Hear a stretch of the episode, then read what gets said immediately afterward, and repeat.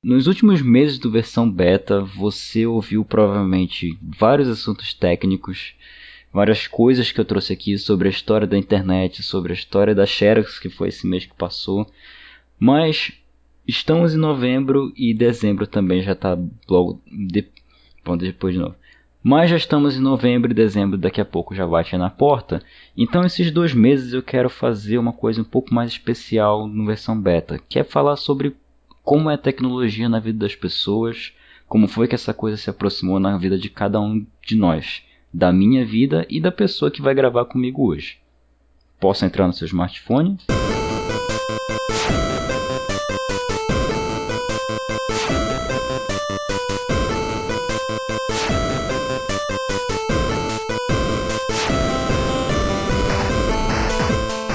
É, se você me permite, muitíssimo obrigado. Meu nome é Pécio Davi e este é a versão beta sobre a tecnologia nos anos 2000. Bem, para começar, tem um recado importante que você deve ter ouvido no episódio anterior, mas se não ouviu, vai aqui de novo nesse episódio. Tá, já começou a Pod Pesquisa, que é uma iniciativa da ABPOD, que é a Associação Brasileira de Podcasters, e ela é importante para descobrir como é o perfil do ouvinte de podcast no Brasil. Se você não ouviu o episódio anterior, vai aqui o mesmo spot da, da divulgação da Pod Pesquisa. Então, vamos lá. Olá, ouvinte, tudo bem? Nós da Associação Brasileira de Podcasters, ABPOD, temos um convite para você. A Pod Pesquisa 2019 já está publicada. E sua participação é essencial para sabermos mais sobre o perfil de quem escuta podcast no Brasil. O formulário online da Pod Pesquisa 2019 está disponível no site da ABPOD. Acesse abpod.com.br. Desta vez, vamos focar no perfil do ouvinte. Mas se você também é produtor, estamos preparando novidades para você. A Pod Pesquisa 2019 ficará disponível do dia 21 de outubro a 15 de dezembro de 2019. Não fique de fora, faça parte dessa campanha e compartilhe em suas redes de contato. A Pod Pesquisa 2019 é uma realização da Associação Brasileira de Podcasts. Juntos, Juntos pelo, pelo Podcast, podcast Nacional. Nacional. O segundo recado é que não vão ter textos no website, já que vai ser uma entrevista, então eu posso até transcrever coisas que a gente vai mencionar aqui nesse episódio, porque não faz muito sentido transcrever toda essa entrevista. E sim, eu disse a gente porque hoje eu não estou sozinho. Depois de muito tempo que eu gravei, o último episódio que eu gravei acompanhado foi do modelo Ozzy com Matheus Mantuan lá do Curva de Rio. E dessa vez eu tô aqui com a Emily Rocha, que acho que até o momento não tem nenhum podcast e do jeito que falou não quer nem trabalhar na área de tecnologia. Boa noite, Emily, tudo bem? Boa noite, tranquilo. Apresente-se tu, fala é, um pouco da tua vida, como foi que tu chegou, como é a percepção da tecnologia para ti na tua atual idade, que é a pessoa mais novinha, assim, por exemplo? Tenho 16 anos. O primeiro contato que eu me lembro de ter com qualquer tipo de tecnologia fora a TV, né? É. Do meu pai. E a única coisa que eu sabia fazer nele era jogar Senhor dos Anéis. Senhor dos Anéis? Senhor dos Anéis, cara. Assim, acho que todo mundo que trabalha com informática se lembra do primeiro sistema operacional que usou. O primeiro PC que eu tive veio com o XP, mas o primeiro sistema operacional que eu utilizei não foi o XP, foi o Windows 98. Qual foi o primeiro sistema operacional que tu utilizou na vida? Eu, eu não lembro, eu era muito. Não lembra? É que faz muito é... tempo, velho. Eu tinha 3 anos de idade, cara. Ah, não, 3 anos, beleza. Mas assim, o mais recente. Que eu é isso. utilizo até hoje é o Windows 10, mas o mais recente que eu utilizei, tipo, dos mais antigos, o Windows 7, 5, é. Nossa, Windows 7. Assim, a Emily nasceu em 2002, né? 2002 nasceu dois anos antes do YouTube e do Facebook. Eu acho que até do Orkut. Nasceu dois anos depois do ICQ. Não era bem uma rede social, era uma rede, era um software que as pessoas conversavam. O ICQ foi logo substituído pelo. Pelo MSN, se eu não me engano. O MSN se sustentou até mais ou menos 2011, 2012. Eu criei minha conta do MSN mais ou menos nesse período também. Tanto que eu cheguei a utilizar o MSN, para quem se lembra disso, quando o Xbox 360 tinha mais ou menos uns 6, 4 ou 5 anos, porque ele é de 2006, ali em 2010, 2011, você conseguia acessar seu MSN pelo Xbox 360. Depois de um tempo eles desabilitaram essa função, claro, depois que o MSN foi desabilitado, mas você poderia utilizar. Eu conversei com algumas pessoas, os amigos meus do ensino médio, pelo MSN usando o meu Xbox. O MSN era horrível porque, para quem, pra quem tá ouvindo, o MSN era um aplicativo. Era o que hoje é o WhatsApp, é o Telegram da vida, mas ele tinha um recurso que ninguém suportava, que era o recurso de que você poderia chamar a atenção da pessoa para ela falar contigo. E quando ela clicava nesse botão, a janelinha da conversa subia para a tela da pessoa e ficava balançando. A notificação do celular quando você coloca ele no. Nem no Você- modo silencioso, nem no, no modo de. Tipo, fazer barulho. Continuando aqui, tu te lembra de quando tu teve teu primeiro PC? PC de mesa mesmo, que tu pode dizer teu, ou notebook também, que serve para a mesma coisa. Meu PC de mesa eu nunca tive, mas notebook assim que eu cons- que consideravelmente é meu, porque só eu uso. Tu pegou, uma, é, tu começou a se inteirar na parte de tecnologia. Tu falou que o primeiro sistema operacional que tu te lembra de ter usado foi o Windows 7. Então tu não chegou a utilizar o XP não, né? Cara, o XP não, mas eu, eu acho que eu utilizei acho que um, um antes do Windows 7, eu acho. Eu acho que tu usou o Vista, que era horroroso também. O Windows Vista foi um dos piores sistemas operacionais que a Microsoft lançou, mas lançou. Então tá aí no registro e tá aí como um dos piores sistemas operacionais da Microsoft. Pois é. O que acontecia no Windows Vista é que ele tinha muita incompatibilidade com vários periféricos. Então, e ele dava erro direto de DLL de algumas livrarias da biblioteca de dados da própria, do próprio Windows. Isso ferrava, ninguém conseguia utilizar o programa, o sistema direito. Você não conseguia instalar um programa direito nele. Então era tempos terríveis, tanto que ele não se sustentou. Acho que um ou dois anos depois, eu não tenho essa informação precisa na minha cabeça, mas depois de um pouco tempo se lançaram o Windows 7 para corrigir todos esses erros que o Windows Vista tinha. Eu só lembro de quando eu criei meu MSN por, por um único motivo. Quando eu criei, meu pai fez a, a conta do Hotmail, né? Sim. Emily 2011, que era o ano. Caramba, é. Tem gente que, por exemplo, o meu e-mail pessoal é, foi o e-mail que eu criei quando eu comprei meu Xbox 360. Porque ele te obrigava a fazer um e-mail para vincular a tua conta tanto a Xbox Live quanto ao teu Hotmail e acabou criando um e-mail para mim. E aí eu utilizo esse e-mail até hoje, tanto que hoje é o meu e-mail pessoal principal. Eu tenho dois e-mails, um que é para trabalho e outro que é o meu e-mail pessoal que eu utilizo para cadastrar em serviço, que eu utilizo para jogar. E esse e-mail já tenho há 8 anos, porque ele foi criado em 2011, junto com o meu MSN, junto com o meu e-mail do Hotmail. Mas continuando aqui, Emily, tu tá fazendo curso técnico agora, né? Uhum. Me fala um pouco de como é esse teu curso técnico. Em palavras gerais é um pé no saco, mas palavras mais técnicas é massa, só que depende bastante do quanto se dedica e do quanto o professor sabe explicar também. Porque tem professores que senhor da glória. Sem comentários. É, No primeiro ano do curso, você aprende que foi informática, como ela começou, qual foi o primeiro computador. Você aprende binário, hexadecimal. E você só usa, tipo, uma vez ou duas. na verdade tu não usa. É, basicamente. Pra não dizer que tu não usa, tu só usa o converter de número de numeral para número binário quando tu quer descobrir algum IP, quando é pra fazer cálculo de IP. E é só nessa situação que eu utilizei essa conversão. Depois disso eu nunca mais utilizei na minha vida essa conversão. É uma tabela que se tu gravar o padrão é simples. Tem um amigo meu que ele também tá na faculdade. Eu passei essa tabela pra ele até hoje o filho da mãe não sabe fazer isso.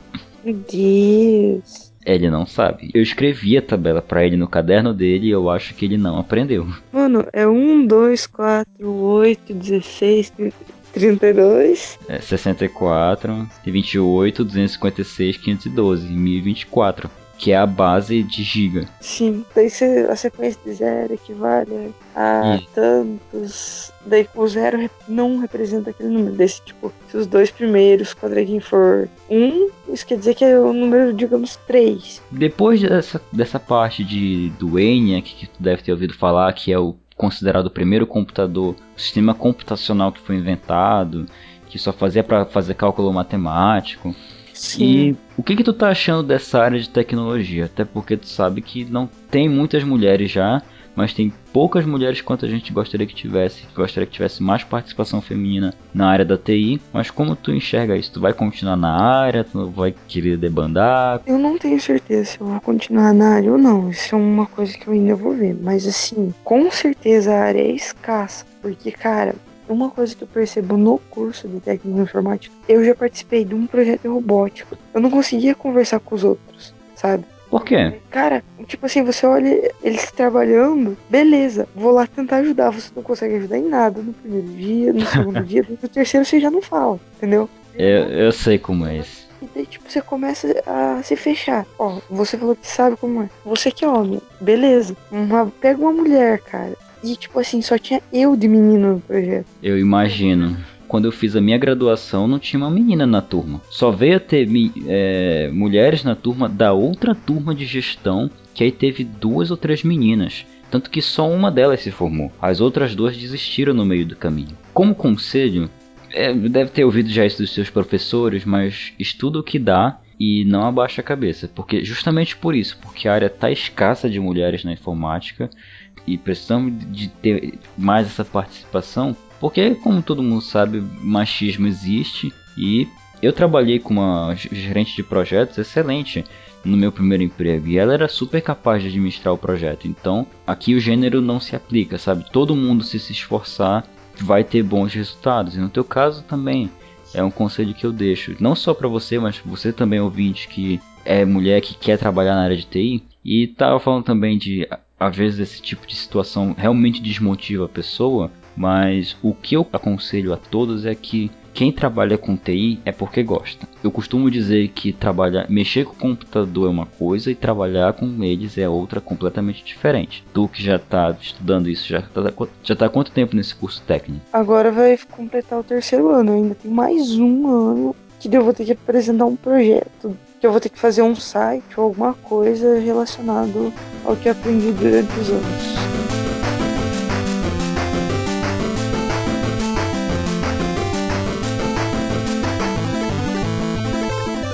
E como tu tá enxergando tudo isso? Tu aprendeu isso no primeiro semestre? E como foi o teu aprendizado no curso e até para entender como as novas tecnologias atuais funcionam? Assim, para mim aprender como as novas tecnologias funcionam foi bem meio que simples, por causa que muitas vezes eu li artigos, professores passavam alguma coisa, só que em questão de aprender a mexer com uma boa parte delas eu não consigo, contanto que nem as, algumas coisas antigas eu não consigo mexer, por falta tipo, de uma pessoa explicar melhor, mas se eu pegar e me dedicar um pouco, acaba ficando fácil. Tem muita coisa antiga que eu aprendi muito fácil mesmo estando sozinho. Mas eu tive que pesquisar, eu tive que me interessar. E assim, a área de TI tá sempre se inovando, então você sempre tem que estar por dentro das coisas. Uma coisa que eu vi um pouco relacionado à tecnologia, estão querendo fazer super baterias com energia eólica. Isso tem tudo a ver com tecnologia. Com certeza. Também, ó, transferir energia através do ar, energia elétrica, para não precisar mais de fio. Quando eu era criança, a gente recebia aqueles tijolões da Nokia, da Siemens, e quando a gente carregava o celular na bateria, durava uma semana, durava 3, 4 dias. O celular tem duas funções: mandar mensagem e fazer ligação. Inclusive, é uma coisa que eu até quero ver como é que é a tua percepção disso. Tu que já nasceu nesse meio já tecnológico, pode não ver a tecnologia com olhos ruins. Mas já teve algum momento da tua vida que a tecnologia te prejudicou de alguma forma? O que não faltou foi momento. é que assim, a tecnologia é um troço que você se interte tanto com aquilo, é uma coisa que acaba ficando divertido para você, você acaba não per perdendo a noção totalmente do tempo. Isso acontece muito comigo. Por exemplo, eu muitas vezes quando tô fazendo algum trabalho, alguma coisa, eu pego, eu vejo alguma coisa que tipo, não tem nada a ver com o trabalho, eu vou lá ver, passa meia hora, eu não percebo, pareceu que passou 20 minutos. E daí eu vou ver, passou meia hora, eu não fiz um, um puto Não do fez, trabalho. fez um terço do trabalho ainda, né? Porque eu tava mexendo em coisas aleatórias. Digamos, você vai fazer qualquer coisa. Você, uma hora ou outra, você vai lá ver o Facebook, ou o teu Instagram, ou qualquer outra merda. Você vai parar de fazer o que você tava fazendo. Porque são coisas muito mais interativas, ou também muito. que te entretem muito mais do que você pegar e fazer teu trabalho. Ó, vai da pessoa o tanto que ela usa no que ela usa. Porque tem gente que usa tecnologia, usa muito mais do que eu, mas não tem Facebook, não tem Instagram, não tem nada disso. Eu tenho que admitir que eu só tenho Facebook ainda por causa do Podcasters BR. Para quem não sabe, o Podcasters BR é um grupo que tem no Facebook, que você também pode entrar para participar e que você pode tirar dúvidas, você pode conhecer outros podcasts por lá. Só que muita gente vai lá ainda para tirar algumas dúvidas. Esses dias eu fiquei um pouco sem tempo para responder as coisas no Telegram. Eu ia para lá, porque às vezes as pessoas perguntavam coisas assim sobre Spotify, sobre o Anchor, e por lá é mais fácil de eu responder porque já está tudo separado. No Telegram não, essas dúvidas ficam no meio de 200, 300 mensagens e às vezes eu tenho que procurar essas mensagens para saber e não, às vezes a gente está sem disposição para achar esse tipo de situação. Então é só por isso que eu ainda tenho Facebook, senão eu já teria excluído o meu. Tipo, minha mãe fala assim: ah, usa assim, porque eu vejo tal pessoa te mandando mensagem. Oxe, você vê, eu não vejo, né? Porque assim, minha mãe e meu pai se apossaram no meu Facebook. Nossa, menino, caraca. Não, minha mãe compartilha as coisas, a galera na escola já me zoou por causa disso. Já fizeram bullying comigo por causa da minha mãe, velho. Inclusive, tu trouxe uma questão importante que eu não tinha me lembrado, ainda bem que tu trouxe. Quando eu era tinha a tua idade, 17, 16, 17 anos, eu tava no primeiro ano do ensino médio. Acho que eu tinha celular, mas era um celular pequeno que era só para fazer ligação, só para mandar mensagens. E eu me lembro que eu cheguei a conversar com horas com pessoas por SMS. Mas assim, como é agora 2019 uma sala de aula? Eu sei que como é porque eu tive na faculdade agora em 2016, só que lá é uma faculdade de tecnologia.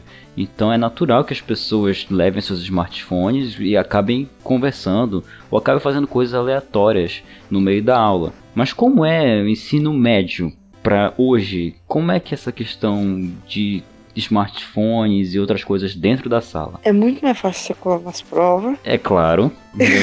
é um troço meio complicado, porque isso vai muito de professor para professor. Porque tem professor meu que você pode estar tá mexendo, tipo, tá do lado dele, mexendo no celular, fazendo qualquer merda, ele não vai se importar. Mas tem professor que você olhou a hora no celular, ele fica puto e pega o celular. Isso é complicado porque os professores também têm que entender que essa tecnologia já não dá mais para desvencilhar da pessoa. Na verdade, essa é uma grande dificuldade que as pessoas têm de entender isso.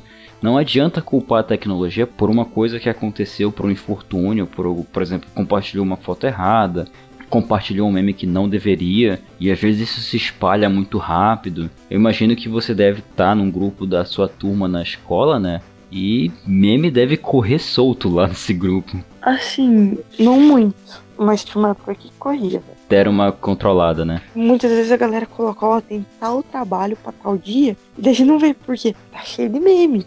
A gente só usou os assuntos da escola mesmo, entendeu? É, aí é uma organização bacana. Mas eu não me lembro de ter tanta participação tecnológica assim, tanto na sala, até porque as brincadeiras naquela época a gente zoava cara a cara as pessoas, não tinha tantos memes assim. É assustador ver esse tipo de situação, de verdade, é muito assustador. E assim, outra coisa, digamos no meio da aula, eu pego, eu abro o notebook e eu vou fazendo as anotações no notebook. Eu tô abrindo mão do meu caderno, contanto que eu só uso ele, tipo, matérias específicas, tipo matemática, física e química. É, e outras pessoas na tua turma também fazem a mesma coisa? Não no notebook especificamente, mas eu imagino que muita gente deve tirar foto do quadro.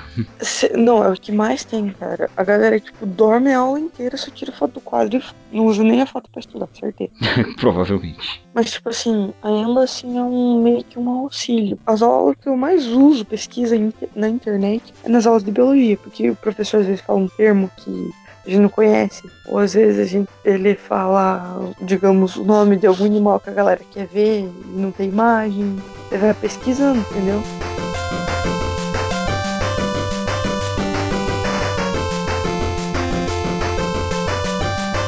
E para fechar aqui, Emily, Eu tenho uma pergunta que eu não sei. Duas perguntas, na verdade. Mas uma é pra zoar e a outra é uma coisa mais séria. Primeira que é pra zoar. Quantos da tua turma tu acha que já foram na biblioteca da escola?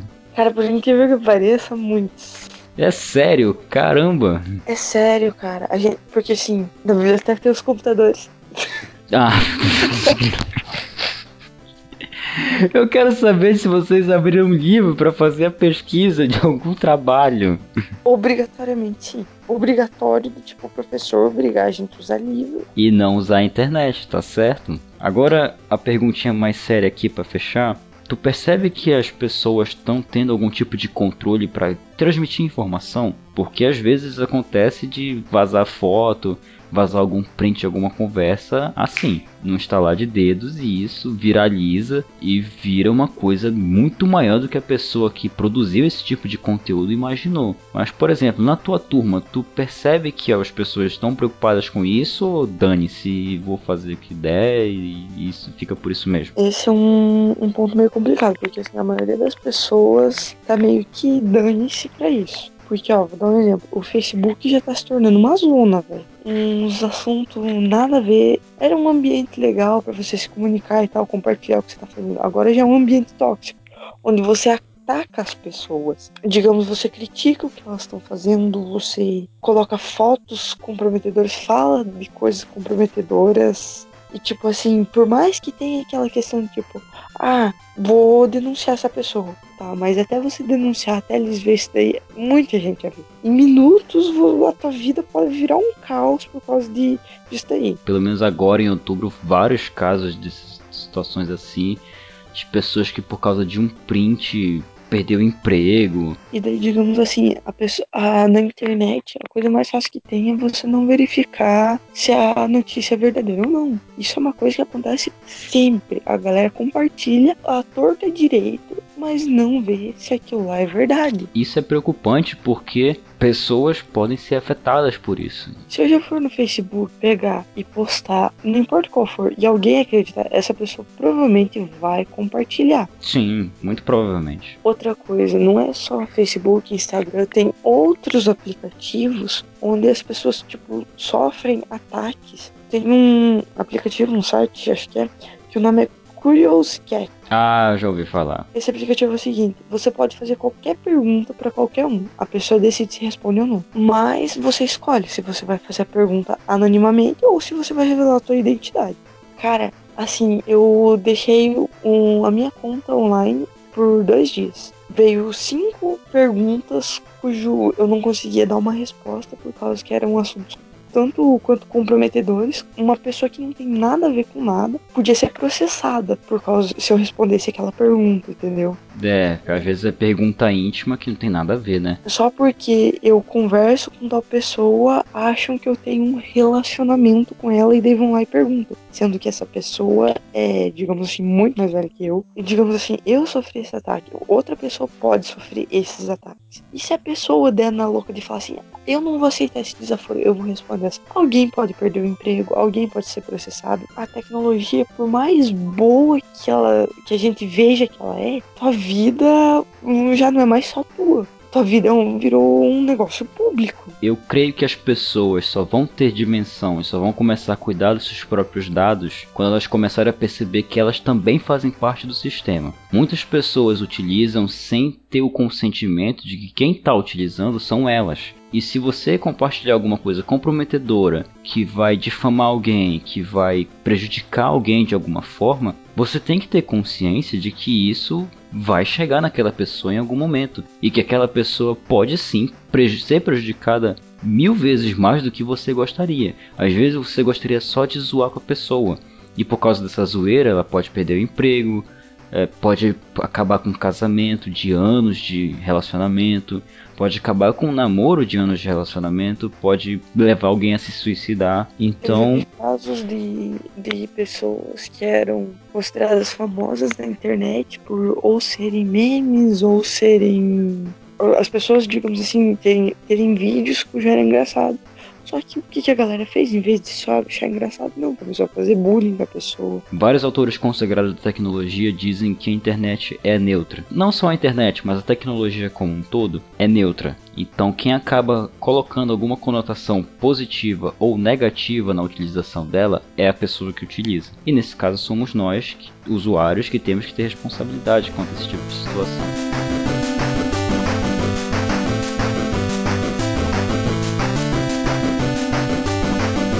Mas esse foi a primeira parte desse depoimento pessoal sobre a tecnologia. Emily, quer deixar algum recado? Quer deixar alguma última palavrinha? Eu tenho um recado sim. Que, galera, cuidem de rede social, pensem no que vocês compartilham antes de compartilhar, vejam se as notícias são verídicas, confiram fontes, pensa se aquilo vai ou não prejudicar outra pessoa. Uma hora ou outra aquilo vai cair em cima de você se aquilo for uma bomba. A bomba vai explodir. Então pensa bem antes de fazer qualquer coisa na internet. Não é porque você apagou a mensagem que, que aquilo lá desapareceu completamente. A informação, ela nunca, nunca vai deixar de existir. Ela só vai estar oculta em algum lugar. E, e quem achar isso, a pessoa que decide o que ela vai fazer com isso. Então pensa bem antes de, de ver o que você vai compartilhar, seja por Facebook, Instagram, WhatsApp, Discord, Telegram, qualquer coisa. Pensa bem antes de fazer. E com esse recado, finalizamos esse episódio do versão beta. Eu espero que você tenha gostado e até o próximo depoimento na próxima segunda-feira. Até lá!